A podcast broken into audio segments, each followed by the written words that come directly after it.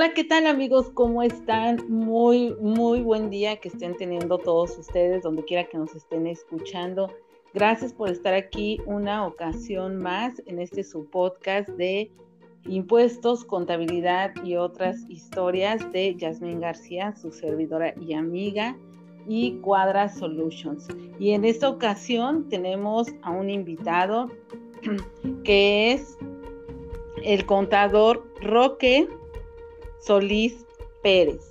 Y él nos trae un tema muy interesante, un tema que últimamente ha dado mucho de qué hablar y pues yo creo que seguirá, seguirá este tema porque pues cada vez también más van siendo eh, los organismos, o bueno, ahorita que él nos platique, pero en donde se requiere, o las actividades en donde se requiere. Y este tema interesante que les comento es compliance o compliance también, también así eh, lo he escuchado. Y pues bueno, el contador Roque nos va a platicar de esto. Contador Roque, ¿cómo estás? ¿Qué tal? Buenas noches, Jamín. Bien, bien, gracias. ¿Y tú?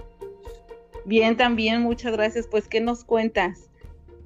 Pues aquí, gracias a Dios, estamos con salud, este, pues en plena epidemia, ¿no? Este, pues ya es, es ganancia, pues, estar aquí, pues, con salud. Exactamente. Sí, y pues bueno, también nosotros que no paramos de trabajar, porque como decimos los contadores, y mientras el SAT, mientras la autoridad no se detenga, nosotros tampoco, y qué bueno, porque pues bueno, yo creo que hemos sido de los sectores que hemos sido beneficiados o a lo mejor no beneficiados, pero no hemos sido eh, de los más perjudicados, ya que pues nuestra actividad la podemos desarrollar desde cualquier lugar, ahora que ya todo es electrónico y también pues eh, lo repito, ¿no? O sea, el SAT no se detuvo, así es que la cuestión de cumplimiento fiscal continuó, así es que pues bueno, estamos bien, como dices, con salud y qué bueno, me da un gusto este, escucharte, gracias por aceptar la invitación Muchas gracias. Y también, pues bueno, eh, voy a platicar rapidito que nos conocimos en un grupo de WhatsApp. hay muchos grupos ahora, ¿no? Hay muchos grupos, pero pues bueno, tuvimos la suerte de coincidir y pues es que los dos somos de Cancún, entonces eso fue lo que eso fue lo que nos unió, ¿verdad? El, ser de la misma ciudad. Y pues bueno, para no eh, hacer más, eh, eh, más extendida esta presentación, pues platícanos por qué es que decides tomar este tema, por qué exponer este tema que ya lo decía yo al inicio, pues es súper interesante y además es un tema de pues no sé si de moda, tú me dirás, no sé si es de moda o es un tema que hay algo que ya se queda con nosotros.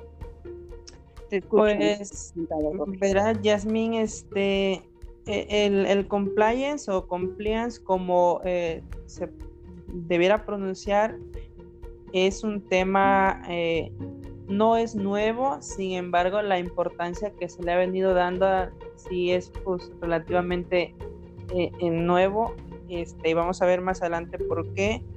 Y quise compartirlo porque precisamente como tú dices, eh, pues nosotros los contadores en nuestra práctica y, también, ¿por qué no decir este, algunos abogados ¿no? que, trabajan en esta pues en estas áreas de compliance eh, no hemos dejado de trabajar durante pues toda esta este tiempo de, la contingencia sanitaria, precisamente porque para empezar, pues el tema fiscal no nos dio pues plazos, digamos, o, pues prórroga para cumplir las obligaciones, ni el, tema también de otras obligaciones legales, ¿no?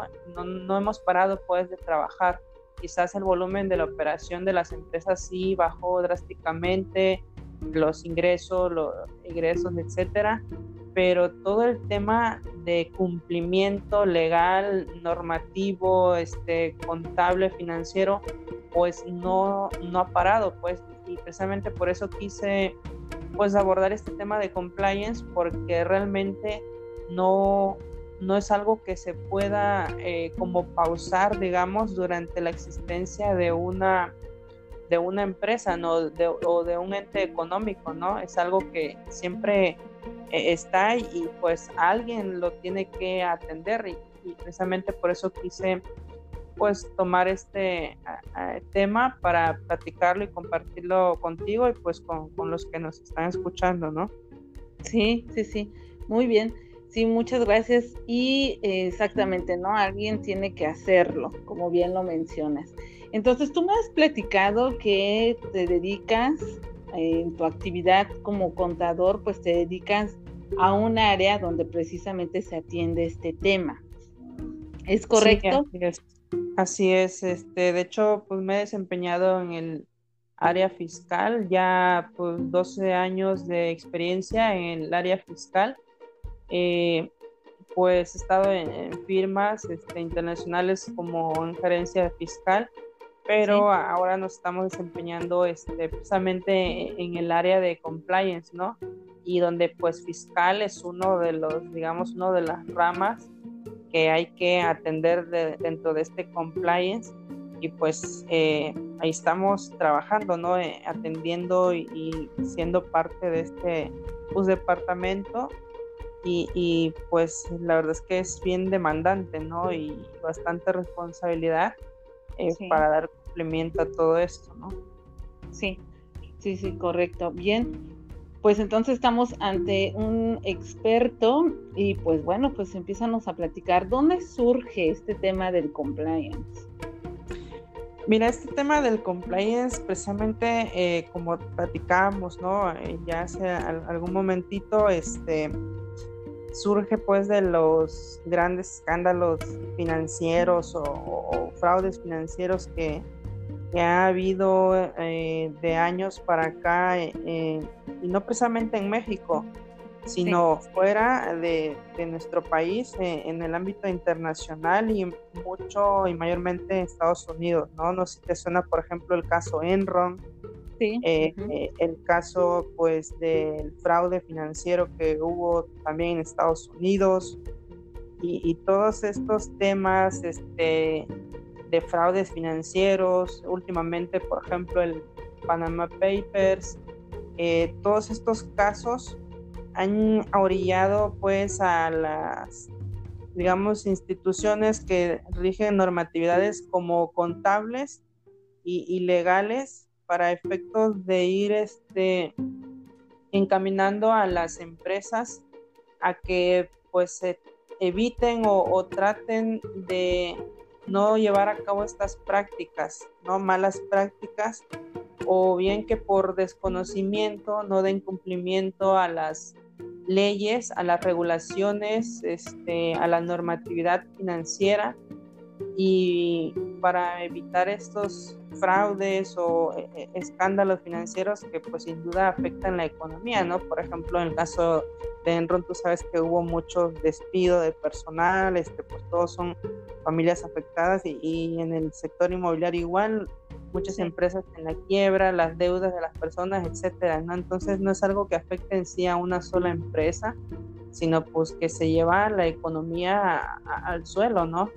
Y este, ha surgido toda esa normatividad y a lo mejor también quizás te suene por ahí la ley de eh, Sarbanes-Oxley, que salió precisamente después del tema este de Enron, que vino a regular pues eh, todos estos temas, ¿no? De anticorrupción, de, malas prácticas, de, fraudes, eh, de, de cuestiones que las empresas debieran evitar eh, pues para no, no caer en este tipo de escándalos financieros, ¿no? De ahí es donde nace todo este tema de, del compliance, precisamente en la normatividad internacional, este, y precisamente después, tú sabes que México pues pertenece a, ciertos organismos eh, internacionales como la OCDE, ¿no? Y que luego la OCDE a quienes pertenezcan a esos organismos, pues los va, digamos, eh, orillando a que adopten estas medidas también, ¿no? Como, como son este, pues, el Sarbanes-Oxley, este, e, entre otras normatividad, ¿no? Para regular precisamente las, las grandes corporaciones, porque en principio primero fue aplicable también eh, por, por, temas de gobiernos corporativos las instituciones pues eh, públicas o que cotizan en bolsa, ¿no? Pero últimamente ya pues ha venido eh, aplicándose también a todas las demás empresas, inclusive que no sean públicas. Es decir, cualquier empresa, digamos, de en México, pues ya puede o, se sugiere que aplique o tenga un compliance, ¿no? Un departamento que se dedique pues a atender toda la, la, normatividad a vida y por haber según le, le aplique a su giro. Exacto, a su actividad, ¿no? Así es. Pues a las características propias que van teniendo durante su operación. Así es. Entonces, eh, de acuerdo a lo que a lo que pues estamos aquí aprendiendo contigo, pues es un cumplimiento normativo, ¿no? Como nos dices, pues es tener la normatividad, es cumplirla y pues bueno, ¿en qué ámbitos lo podemos encontrar eh, nosotros o nosotros principalmente como contadores? ¿En qué ámbitos lo, lo vemos? Mira, el compliance, este, es, es puede ser muy amplio, ¿no? Dependiendo, como decía, de qué tipo de empresa seas, te vas a topar este, con eh, las áreas que tenga que darle cumplimiento, las normas que tenga que darle cumplimiento. Sin embargo, pues uno de los más conocidos pues, es el, el, compliance fiscal, ¿no? O el compliance legal corporativo, que estamos hablando de cuestiones de la pues, de la Ley General de Sociedades Mercantiles, de Código de Comercio, de la Ley de eh, Título de Operaciones. Este, es, sería como que los más comunes, ¿no? Inclusive, pues, la, la propia ley del código, el código civil, perdón, ¿Sí? este, pues porque tiene mucho que ver en, en toda la regulación, digamos, más común y aplicable a todas las empresas pues mexicanas, ¿no? Sí, y entonces, ¿qué podemos encontrar nosotros como en ese contexto del corporate compliance? Eh, ¿Cómo lo podemos ver? ¿Qué es lo que nos trae? O sea, ese contexto, ¿qué, sería lo que engloba? ¿Qué engloba? Eh, mira, básicamente el compliance, digámoslo así, de, manera general, normalmente eh, o principalmente más bien venía encaminado al tema eh, bursátil, es decir, las empresas que cotizaban en bolsa, sin embargo, como repito, ya pues es aplicable a cualquier persona este, moral, a cualquier empresa, y, también regulaba mucho el tema ambiental y, el penal, ¿no?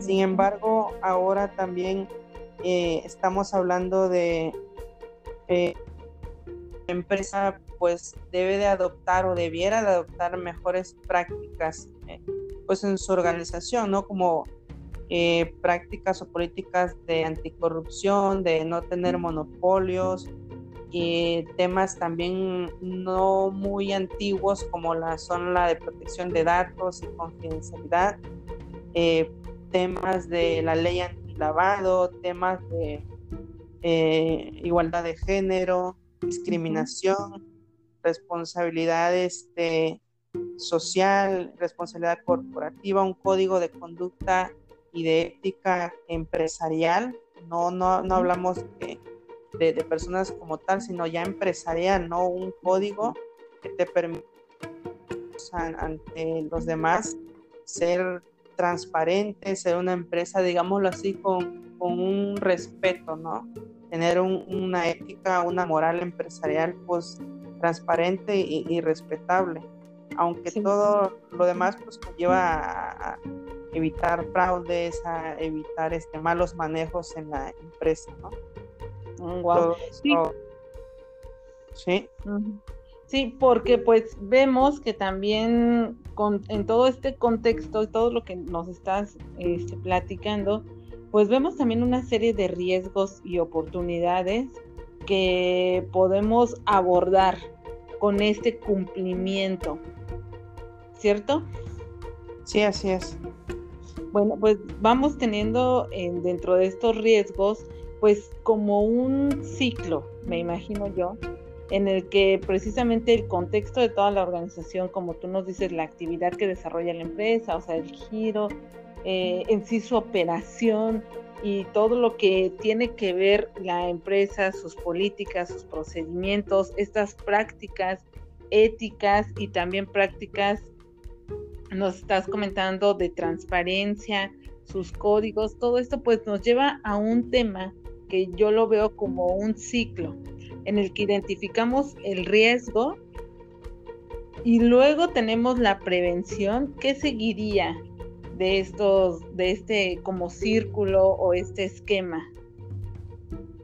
Sí, mira, de hecho, pues para tener eh, un, digamos, un, un, área de compliance completo, obviamente primero pues es diagnosticar, perdón, este, qué obligaciones eh, legales, normativas, qué, regulación, en qué regulación se encuentre la para primero ver qué es lo que tiene que cumplir, ¿no? Una vez ya identificado todo esto, pues eh, hay que ver cuáles son las consecuencias de no cumplirlo, los riesgos de no cumplirlo, que serían pues en algunos casos eh, multas, sanciones por no cumplirlas, ¿no? Este, daños morales o reputacionales de las empresas, pérdidas de, clientes, de proveedores o de, alianzas comerciales. Y este, ya una vez que está eh, identificado esto, bueno, pues es la implementación este, ya del compliance o del departamento de cumplimiento, como normalmente lo conocemos. Hay quienes también le llaman derecho de cumplimiento, porque pues involucra muchas leyes, ¿no? Este, una vez que ya tienes como armado todo tu esquema de, cumplimiento, es seguir dándole mantenimiento, este, seguir monitoreándolo, seguir evaluando los riesgos, porque tú sabes que, por ejemplo, ahorita tenemos una ley, este, vamos a decir un ejemplo, la ley LFP, ¿no? De antilavado, por ejemplo. Sí. Pero eh, tú sabes que ya hay reformas o proyectos de reforma más bien para el siguiente año de que ya van a ser obligaciones ciertas cuestiones como pues que tengan un, un encargado de cumplimiento y este que tengan cierta capacitación, etcétera. Entonces, digamos que para el siguiente año ya debiéramos tener en la mira de que va a haber cambios, ¿no? Entonces esas reformas nos llevan a nosotros a estar adecuando, digamos, darle mantenimiento al compliance, que aunque si ya lo traes, se debe de ir modificando pues cada vez que las leyes se muevan, ¿no? Siempre es importante estar monitoreando pues y, actualizándose todas las obligaciones que puedan ir surgiendo o que las mismas se vayan modificando, ¿no? Sí. Digamos, ese sería como el ciclo de, del compliance, siempre estarle dando seguimiento. Ah, igual, no, qué, este, qué interesante porque pues bueno, se pensaría como que es un, departamento eh, que está ahí y que cumple y ya, ¿no? Pero la verdad es que ahorita con lo que tú estás comentando, sí me da otra visión de que pues sí es cierto, o sea, si está basado en leyes y como dices, ya inclusive se le puede llamar derecho de cumplimiento, que me gustó mucho, me gustó mucho el término, entonces, pues sí, o sea, nosotros sabemos que las leyes están cambiando todo el tiempo. Entonces, tu departamento de cumplimiento no debe ser un ente este, que nada más ahí está y como mecánico, sino que al contrario, tiene que estar, como tú ahorita me estás haciendo ver, un paso adelante y estar atento a ver qué sigue, qué es lo que viene. Y eso lo hace que sea eh, que no sea monótono y que al contrario, o sea, tenga que estar en constante renovación, en constante renovación todo el tiempo y viendo ese cumplimiento que va a venir en el futuro. O sea, está, está muy, muy bueno esto que nos estás contando. Porque además, pues veo que se utiliza en otras áreas del derecho. Igual tú ya nos platicaste prácticas, por ejemplo, de antilavado, de protección de datos, etcétera, pero también en el derecho laboral por ejemplo, lo podemos Sí, en el derecho laboral también nos aplica el seguro social, este, y todas las ramas involucradas, pues, este, que tenga que ver con, pues, el, el recurso humano, ¿no? Sí, me imagino, por ejemplo, ahorita todo el tema de la norma 035 que va enfocada al bienestar de los empleados etcétera, pues también ahí es en donde entra, porque además la misma, la misma norma nos exige un cumplimiento muy puntual, ¿no? Eh, que es seguir ciertos parámetros, ciertos requisitos, ciertas características y debe ser así y así. Y este, finalmente, pues igual es una norma que también va sufriendo modificaciones conforme lo vaya requiriendo pues el mismo dinamismo. Y ahorita con lo del, del COVID y de la pandemia y todo esto, pues ya vemos también que vino mucho en, en tema de seguridad social, todas las normas que tienen que cumplir las empresas, o sea que no es nada más eh, cumple con esto y esto, no, o sea, ten bien armado tu expediente, ten bien armado eh, todo tu, tu, área, o sea, de lo que tienes ahorita con lo que puedes contar y lo que vas a necesitar en el futuro. Así es como lo estoy viendo. Sí, es correcto, este, Yasmín. Fíjate que el departamento de cumplimiento o compliance no es este, algo que sea estático, al contrario, es, es bien integral y, y siempre va actualizándose, ¿no? En, en todos los, los, sentidos, tanto leyes, normas, este, alguna otra regulación como la, la financiera, que a veces también dejamos pasar por alto por darle cumplimiento a, lo legal o a lo fiscal, ¿no?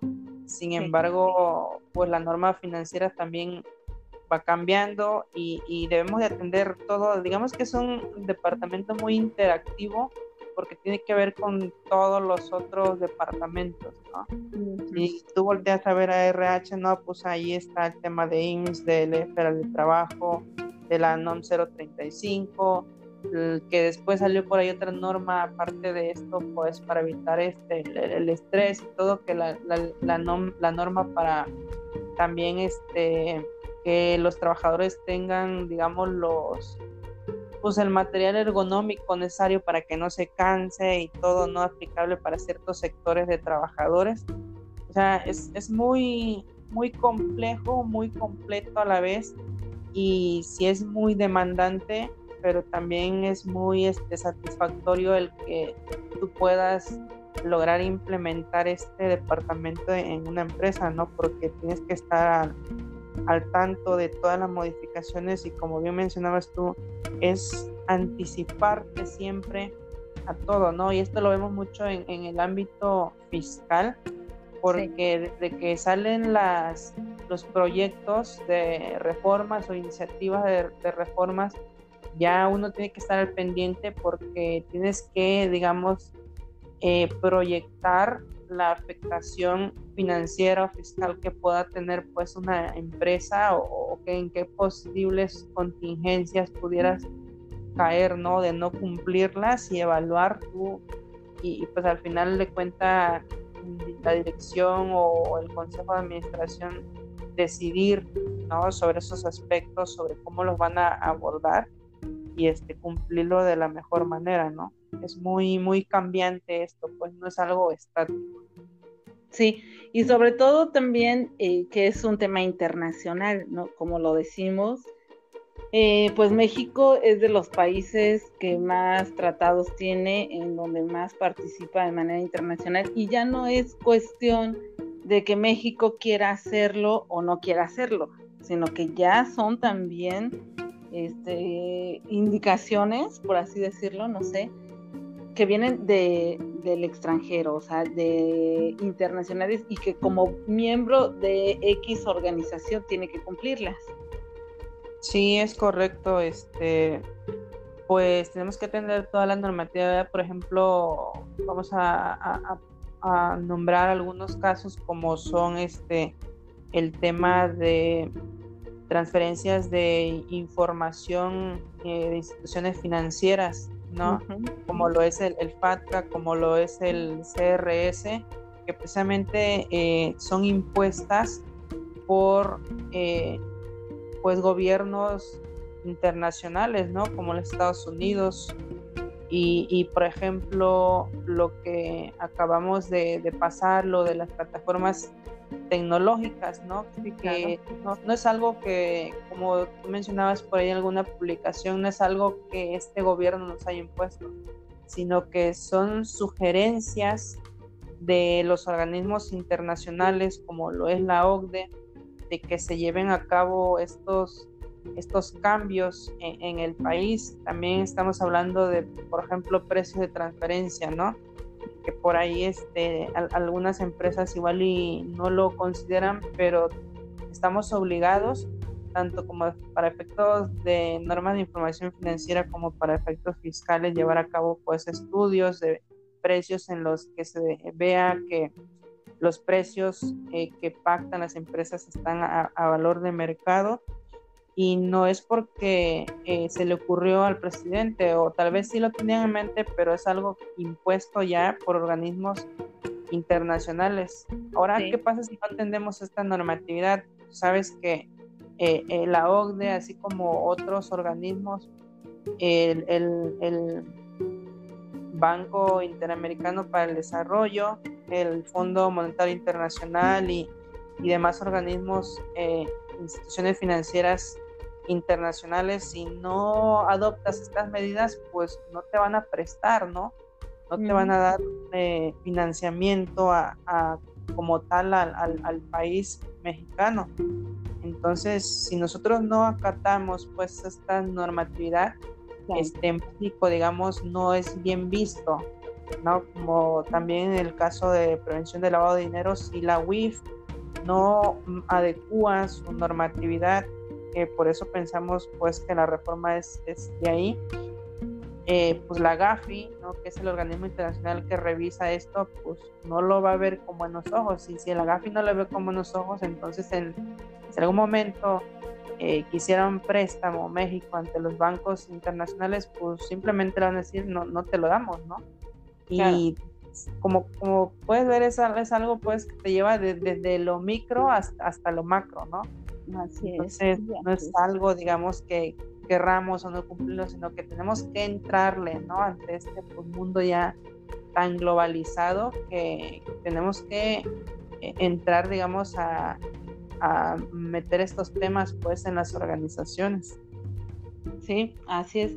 Como ahora el tema que también encontramos una reforma justo igual para este año, eh, que en el código financiero pues todo este tema de la materialidad de las operaciones, la recategorización, ¿no? todos estos que, que, lo vimos en su momento, como tú bien lo dices, cuando empieza a salir el paquete económico, que vamos viendo la reforma va encaminada, pero pues bueno, lo vemos aquí en México aplicado, pero ya cuando nos dedicamos a estudiarle un poquito más, pues bueno, vemos que ya la indicación viene del organismo internacional.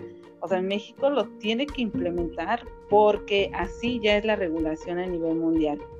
¿no? Y, o sea, simplemente como dices, con, con el tema de precios de transferencia, pues el procedimiento que se, se utiliza no es un, un, procedimiento que lo tengamos en México, ¿cierto? Son con las reglas que nos da precisamente la OCDE de cómo debe ser el cálculo, de cómo se debe presentar. Entonces está bien interesante este tema, esta cuestión, porque además así se hace, ¿no? En otros países también. Sí, es correcto. De hecho, los estudios de precios de transferencia, a pesar de que eh, en nuestra norma eh, fiscal, como es el impuesto sobre la renta y código fiscal, pues vienen ahí ciertas definiciones de algunos métodos. En sí no te dice cómo hacerlos, ¿no? Y, mucho de, los estudios pues se basan en, las guías precisamente que la OCDE emite, no es ni siquiera normatividad eh, mexicana, pues, sino es normatividad internacional y, la cual pues tenemos que adoptar para efectos de poder, este, pues, digamos, tener el estudio eh, que ampare que los precios son eh, como si fueran con partes independientes, ¿no? O, a valor de mercado. Sí, sí, sí. Sí, pues súper bien. Este tema es muy amplio, como ya lo habíamos platicado nosotros. Sí. tenemos todavía sobre la mesa este, varios puntos a tratar, como son los beneficios, como es también a detalle el cumplimiento, unas claves también para implementarlo dentro de nuestra empresa. Y esos temas me gustaría tratarlos en un siguiente episodio. ¿Tú cómo ves, Roque? Sí, claro, con gusto. Este, pues estamos a tus órdenes, Yamin. La idea es pues compartir este contigo, con eh, los que nos escuchan, este, pues esta información y pues que también este, eh, digamos, generar ese, ah, vamos a decirle como coloquialmente la espinita, ¿no? De, de, que tenemos mucha regulación y también a lo mejor nos escuchen eh, estudiantes o pasantes de la carrera que luego dicen, oye, pues, ¿qué, por qué estudiar la carrera? no pues, La verdad es que la carrera tiene muchas, eh, ¿cómo se llama?, especialidades y subespecialidades. Este, y pues la verdad es que yo nunca me he aburrido, ¿no? En esta carrera porque no se da uno abasto, la verdad, para estar actualizado al 100%, y no es que no estemos, sino que es demasiada normatividad como pues lo estaríamos viendo, ¿no? Este Dios mediante pues en el, en la próxima en el próximo podcast para pues, darle continuidad a este tema. Sí, sí, sí, porque sabes que no salimos de uno cuando ya estamos en otro, ¿no? Ahora con el tema de, precisamente los impuestos a las plataformas tecnológicas, pues bueno, que tanto estudio, este, ya lo comentaba también por ahí, bueno, en un curso, en el curso que di de plataformas tecnológicas, más de 13 horas de estudio, o sea, en el, en el grupo en el que yo estoy, en el que nos pasamos estudiando, más de 13 horas, imagínate, y no hemos terminado. ¿no? O sea, seguimos viendo por qué, porque pues la misma autoridad nos va presentando más regulación y precisamente hablando de este tema y que debemos estar o sea, a la par, no nos podemos quedar porque apenas nos atrasamos tantito y ya, o sea, ya nos perdimos porque ya tenemos encima otra cuestión. Ahorita ya estamos en agosto y pues ya no falta mucho para que tengamos ya un nuevo paquete económico con nuevas propuestas de reformas y pues también hay que ver qué trae, ¿no? Ya hay que irnos preparando, hay que ir viendo, como tú ya lo decías, pues para tomar decisiones, para hacer las proyecciones necesarias, ver inclusive si a lo mejor vamos a necesitar eh, más personal en nuestra empresa, un nuevo departamento, porque tan solo con el departamento de cumplimiento de compliance eh, es un departamento entero, ¿no? O sea, yo creo que una persona dentro de la empresa, bueno, también depende del tamaño, por supuesto, pero una persona nada más no lo puede llevar. Igual debe haber, tener una estructura y con sus propias políticas, con sus propias normas y, y sus propios procedimientos.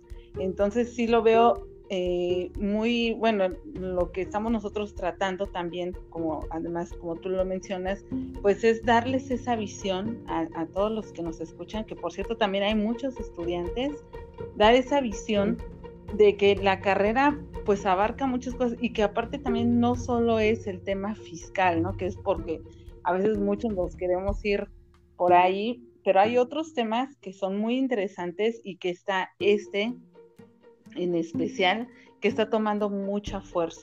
Entonces, pues sí, si tú me permites, nos seguimos en el siguiente episodio para tratar beneficios, este, la división, cómo puede ser, porque tenemos eh, algo que es obligatorio, pero optativo. Entonces, varias cuestiones que igual me gustaría ir platicando y pues que tú nos dieras de tu tiempo para tratar.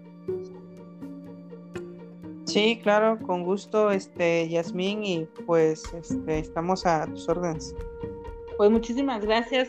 Entonces, por hoy vamos a dar este, por concluido para no extendernos más, pero eh, no se pierdan el siguiente episodio para todos los que nos escuchan. Muchas gracias, como siempre, por estar aquí. Contador Roque, ¿dónde te podemos encontrar tus redes sociales? Para que nos ayudes con dudas, inquietudes respecto a este tema y pues bueno, todo lo que tú ofreces. Ya, pues eh, nos pueden encontrar por el momento eh, en Facebook, en la página que se llama Asesoría Corporativa y de Negocios. Ahí estamos en Facebook y bueno, también estamos pensando luego en abrir otros canales, ¿no? En las redes sociales, pero pues ya por el momento eh, es la única que tenemos ahorita. Ah, muy bien. Bueno, yo voy a ponerlo de cualquier manera en, en, la descripción del podcast. Ahí voy a dejar la dirección para que pues todos aquellos interesados en este cumplimiento y pues en otros, como ya lo menciono, de toda esta asesoría corporativa, todo lo que se requiera, pues ahí está el contador Roque Solís a la orden para atender este, cualquier, cualquier duda, comentario. Y pues bueno, este, muchas gracias amigos por estar aquí. Eh, nos estamos escuchando. No se pierdan el próximo episodio para que continuemos hablando de este interesantísimo tema y también pues si tienen algunas preguntas en el de, al respecto también nos pueden, ya saben que hay línea abierta, dudas, comentarios, preguntas, estamos a la orden. Y pues aquí nos encuentran, ya saben, en todas las redes sociales de Yasmin García y de Cuadra Solution, pues estamos pendientes y también del contador Roque. Muchísimas gracias, que estén muy bien todos. Gracias, contador Roque, por esto, estos momentos y por este aprendizaje que nos brindas. Sí, muchas gracias a ti también por la invitación, Yasmin, y pues eh, me reitero ahí a sus órdenes, todos. Muchas gracias. Bueno, que estén muy bien, cuídense mucho y nos escuchamos dentro de 15 días. Hasta pronto.